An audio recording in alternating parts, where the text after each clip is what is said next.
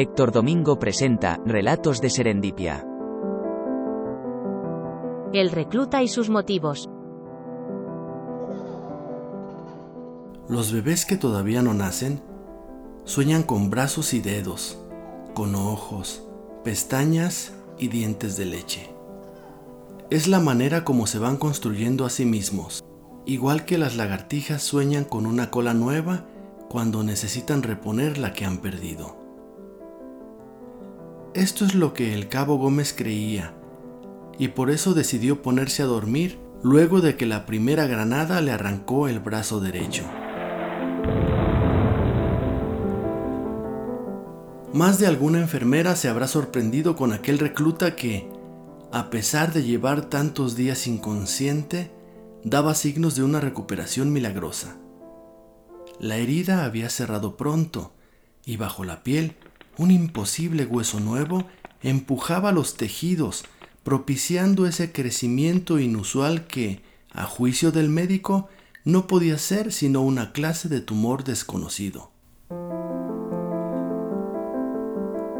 Así es como Gómez presume que debió de ser porque al despertarse como único habitante entre aquellas hileras de camas vacías, se dio cuenta de que podía estirar ambos brazos y girar las muñecas y palpar con las puntas de los diez dedos el polvo y los fragmentos de ladrillo que cada vez eran más sobre las sábanas.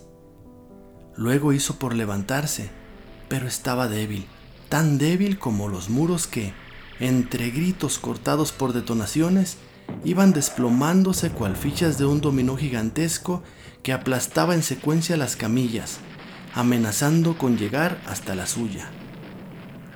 Y Gómez, pobre Gómez, todos esos días sin alimentarse como es debido, tantas energías que le habrá exigido el cuerpo para obrar el milagro de la regeneración, no pudo hacer más que gritar cuando una de las grandes columnas le reventaba su flamante brazo nuevo.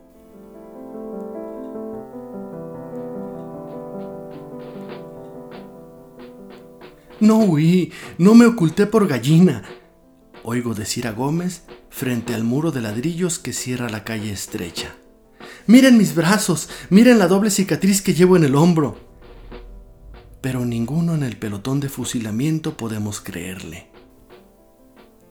O tal vez sí.